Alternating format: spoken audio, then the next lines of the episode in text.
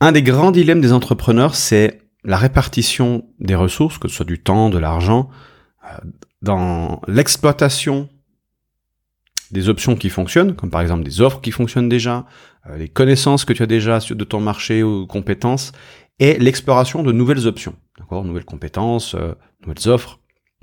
Et évidemment, comme tu as des ressources limitées, bah, tu dois faire un choix. Combien je donne à la recherche et combien je donne à exploiter l'existant? C'est un dilemme pour moi qui est au centre de, de nos business parce que bah, si tu fais l'un, tu fais pas l'autre. Donc tu as vraiment un coup d'opportunité. Et, et le truc, c'est que bah, sur le court terme, si tu vas faire de l'exploration, de l'apprentissage de nouvelles compétences, voilà, tester de nouvelles offres, c'est forcément tu vas diminuer tes résultats à court terme. D'accord? Parce que parce que plus tu apprends, moins tu, tu crées de contenu par exemple, et donc bah, moins tu, tu as de tu as de retours immédiats. Par contre, si tu, si tu fais pas de l'exploration sur du plus long terme, eh bien, tu vas être moins productif sur le long terme. Parce que le marché est en train de changer, parce que les, découvertes que tu peux faire peuvent avoir des résultats complètement incroyables qui vont propulser tes, tes revenus, propulser tes, tes résultats. Et, et donc, du coup, on doit réussir à trouver cet équilibre entre j'apprends, je teste des nouveaux trucs et bah, j'exploite ce qui marche déjà. D'accord? Parce que ce qui marche déjà, c'est par extension ce que tu as découvert de l'exploration précédente. Tu vois Donc on explore des trucs, on découvre, puis après on exploite. Mais si tu te mets à exploiter ce que tu as découvert et que tu vis sur tes acquis, eh bien, à bout d'un moment, euh, il va y avoir un problème. Tu vois, genre on voit euh, toutes les décennies des grandes sociétés qui rentrent en disruption. C'est-à-dire tu vas prendre par exemple CD Baby, euh, qui était qui était un des, gros gros fournisseurs de CD à l'époque. Les gens achetaient des CD, consommaient la musique sur CD. Euh, qui a été détrôné par iTunes, qui est arrivé, euh, voilà, le monde a changé. Il y a eu une disruption, bah, ces technologies ont évolué, on est arrivé avec des nouvelles solutions. Et celui qui n'était pas conscient d'Internet, à l'époque, s'est fait complètement raser. Donc quand il y a des nouvelles options, il faut apprendre à les euh, découvrir, enfin, et, continuellement découvrir, continuellement apprendre, parce que le monde évolue et, euh, et qu'il y a des opportunités qui se créent, il y a aussi des dangers qui arrivent, et si on si on s'y intéresse pas, euh, c'est euh, voilà, c'est problématique. Moi, je dis toujours que si tu te formes pas quotidiennement, vraiment, tu c'est que tu es en voie d'extinction. c'est que c'est sur la sellette. Peut-être que ça marche très très bien aujourd'hui, ça veut pas dire que ça continuera de marcher demain. Si tu, tu si es en 100% d'exploitation, t'es déjà mort dans les 10 ans qui suivent. D'accord Il y a, euh, c'était Eugène Schwartz qui disait, que celui qui passe pas au moins 3-4 heures par semaine à étudier son marché euh, va avoir des problèmes dans les années qui vont suivre, va faire faillite dans les quelques années qui vont suivre. C'est exactement ce même principe. La question, du coup, tu vas, tu vas me poser, c'est ok, c'est génial, mais comment je résous ce dilemme? Alors, il y, a un problème de base avec ce dilemme, c'est qu'il n'y a pas de consensus. C'est-à-dire qu'il n'y a personne qui est vraiment d'accord sur quelle quantité allouer euh, à l'exploration et quelle quantité allouer à l'exploitation. Et d'autant que les gens ne sont pas forcément d'accord, ça dépend aussi du contexte. Ça dépend dans quel métier tu es, dans quel domaine tu es. Alors nous, on va regarder aujourd'hui, je, vais te proposer quatre idées pour t'aider toi-même à résoudre ce dilemme dans ton quotidien de, d'entrepreneur en ligne. C'est, encore une fois, c'est à noter que l'équilibre sera différent pour chacun. D'accord? Il est déjà différent d'une industrie à l'autre, il est différent aussi d'une personne à l'autre, d'un business à l'autre. Et que l'important, c'est vraiment d'expérimenter pour trouver les réponses dans les feedbacks que tu que tu obtiendrais et non pas dans les contenus d'autres formateurs. C'est c'est une erreur que que je vois systématiquement. C'est les formateurs, enfin les, les, entrepreneurs sont là en disant putain je sais pas comment faire. Je vais aller chercher la réponse chez d'autres personnes. Mais il y a un moment donné, tu dois lâcher prise sur ce que les autres te disent. Tu dois regarder toi concrètement qu'est-ce qui qu'est-ce qui fonctionne pas dans dans, dans dans ton contexte à toi, dans ton business à toi, et expérimenter, tester des choses et voir les feedbacks, voir ce qui te revient, voir ce qui fonctionne, voir ce qui fonctionne pas. Donc on va, je vais te donner quatre idées qui vont te permettre de, de pouvoir faire ces, petits tests et voir ce qui, ce qui marche le mieux pour toi.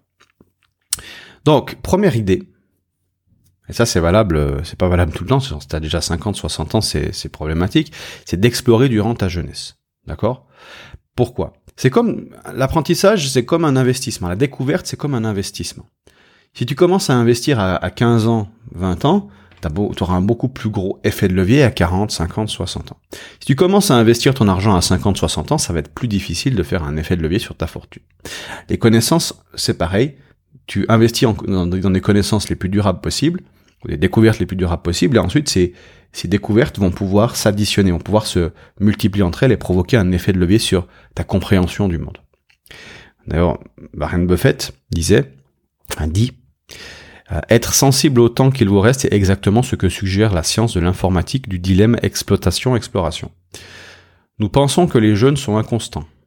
Les anciens, eux, sont dans leur routine.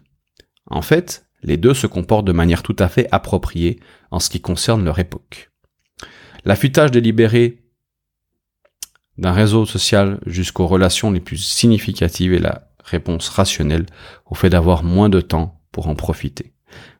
Il, a, toujours un peu de manière de parler, il faut un peu décoder le truc, mais en gros il dit ce que je t'ai dit, c'est que si tu veux provoquer ton effet de levier, ben, il faut euh, commencer le plus vite possible à investir et, faire des recherches et des découvertes, donc être dans l'exploration.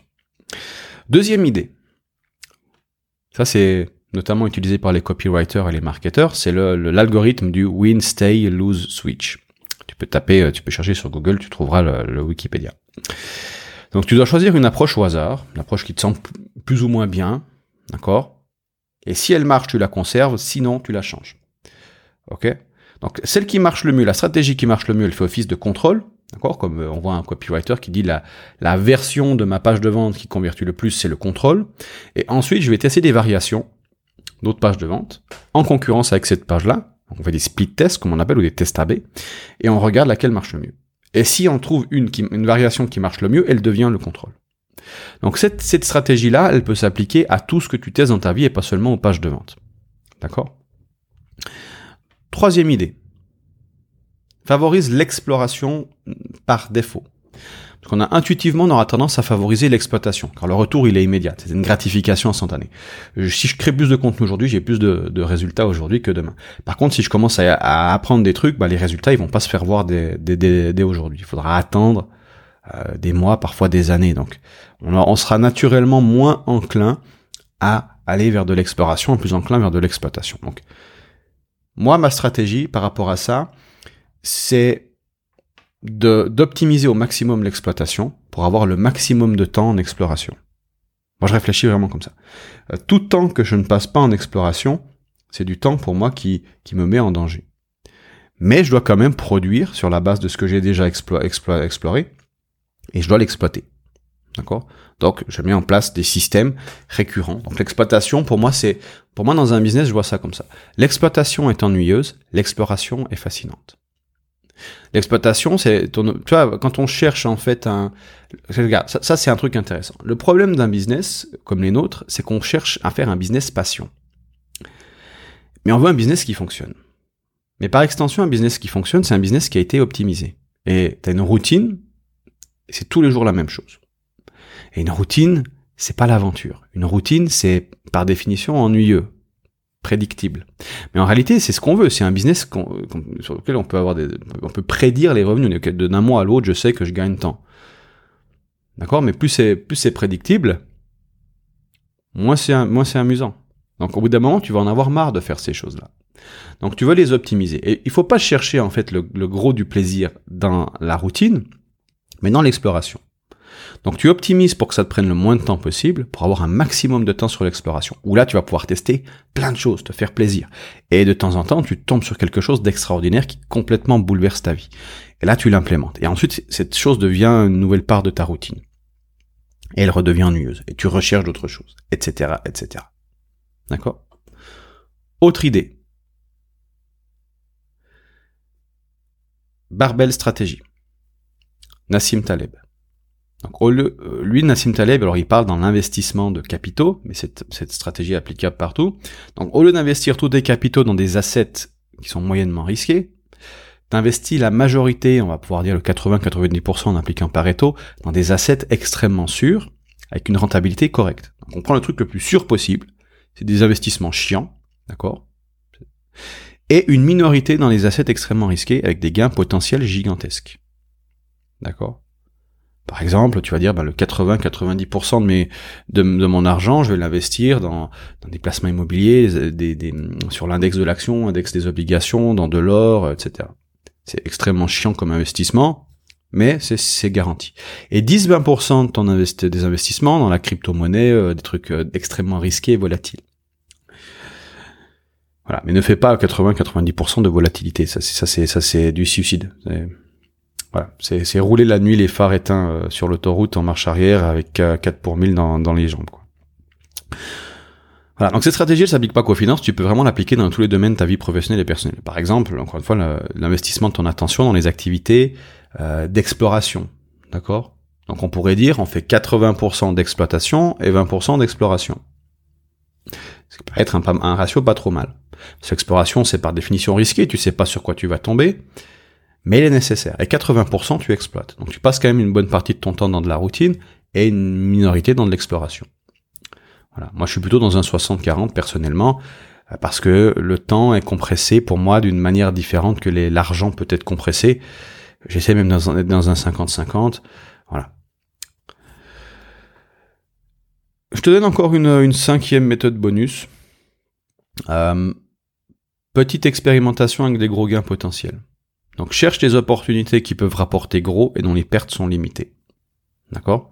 Donc on a Redalio, un des milliardaires autodidactes, qui possède le plus gros fonds spéculatif au monde, qui nous dit Au fil du temps, j'ai appris que tirer le meilleur parti de la vie ne consistait pas seulement à travailler plus dur, il s'agissait avant tout de travailler efficacement, car travailler efficacement pouvait multiplier ma productivité des centaines de fois.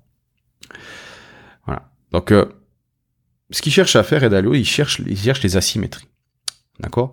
Et on a notamment un modèle mental qui s'appelle le, euh, le, le, ratio butoir, le, ou le, le, hurdle rate en anglais, c'est Warren Buffett qui en parle beaucoup, qui, euh, qui nous permet de, de, de, définir, ok, à partir de quand je, je suis d'accord de prendre un risque pour obtenir quel gain, tu vois? Est-ce que, est-ce que le risque vaut, vaut le gain? Souvent, les gens se concentrent sur le gain, mais ils oublient le risque. On reprend la crypto-monnaie. Quels sont les gains potentiels Ils sont énormes, les gains potentiels de la crypto-monnaie, parce que ceux qui investissent, s'ils ont raison, ils vont se faire des, des couilles en or, comme on dit dans le jargon technique. Par contre, quels sont les risques potentiels de la crypto? Tu peux pas ne pas considérer le fait que la crypto peut complètement s'effondrer et, tomber sur zéro. Et tu peux tout perdre, littéralement. Tu, ne peux pas, si, tu ne considères pas ce risque, tu es inconscient. Et la plupart des gens réfléchissent justement que le côté euh, gain, ils sont trop optimistes. Et la stratégie de Warren Buffett, Charlie Munger et ces, gens dans l'investissement, c'est de considérer les risques et de ne prendre des décisions qu'en fonction des risques et pas en fonction des gains seulement. D'accord? Donc on a ce, ratio butoir. D'accord? Donc tu veux calculer le retour minimum potentiel pour évaluer pour l'évaluer avec les risques. Et le retour potentiel doit compenser de manière appropriée les risques. Tu peux, pour l'appliquer, tu peux te demander, exemple, quel est le seuil minimal de retour qu'une opportunité doit dépasser pour que j'agisse? Donc, combien je gagne, combien je risque de perdre? Conclusion, expérimente pour trouver ton équilibre, exploitation, exploration. Trouver cet équilibre, c'est salutaire pour ton futur et ton business. Vraiment. Moi, c'est au centre, je t'en parle parce que c'est vraiment au centre, c'est toujours été une tension entre l'un et l'autre. Euh, je veux avoir plus de temps pour apprendre, pour pratiquer, pour, pour expérimenter et mais en même temps je dois créer. Donc on est toujours sur plusieurs fronts quand on est dans ce business là. Et euh, comment on sépare notre temps? Donc voilà quelques pistes. J'ai pas de réponse absolue à te donner, ça va dépendre de ta propre situation. C'est des choses aussi que je, des, questions qu'on se pose en coaching avec mes avec mes clients. Maintenant, euh, la situation elle est différente à chacun, donc expérimente par toi-même, cherche les feedbacks directs et apprendre de tes feedbacks. C'est plus intéressant systématiquement d'apprendre de tes propres feedbacks que d'apprendre uniquement d'une formation. Moi, je suis là pour te donner les, les pistes pour que ensuite tu expérimentes et que tu apprennes par feedback. Et non, on n'apprend pas en écoutant un podcast. On apprend en pratiquant ce qui est l'idée qui a été donnée dans le podcast ou dans, dans un texte ou peu importe le contenu. Et c'est le feedback qui renforce compréhension du monde. Je te laisse là-dessus, je te souhaite une magnifique journée. N'hésite pas, j'ai une liste de contacts que j'écris plusieurs fois par semaine pour te transmettre ce genre de déclic. Inscris-toi pour ne rien manquer et puis moi je te retrouve dans un prochain contenu. Salut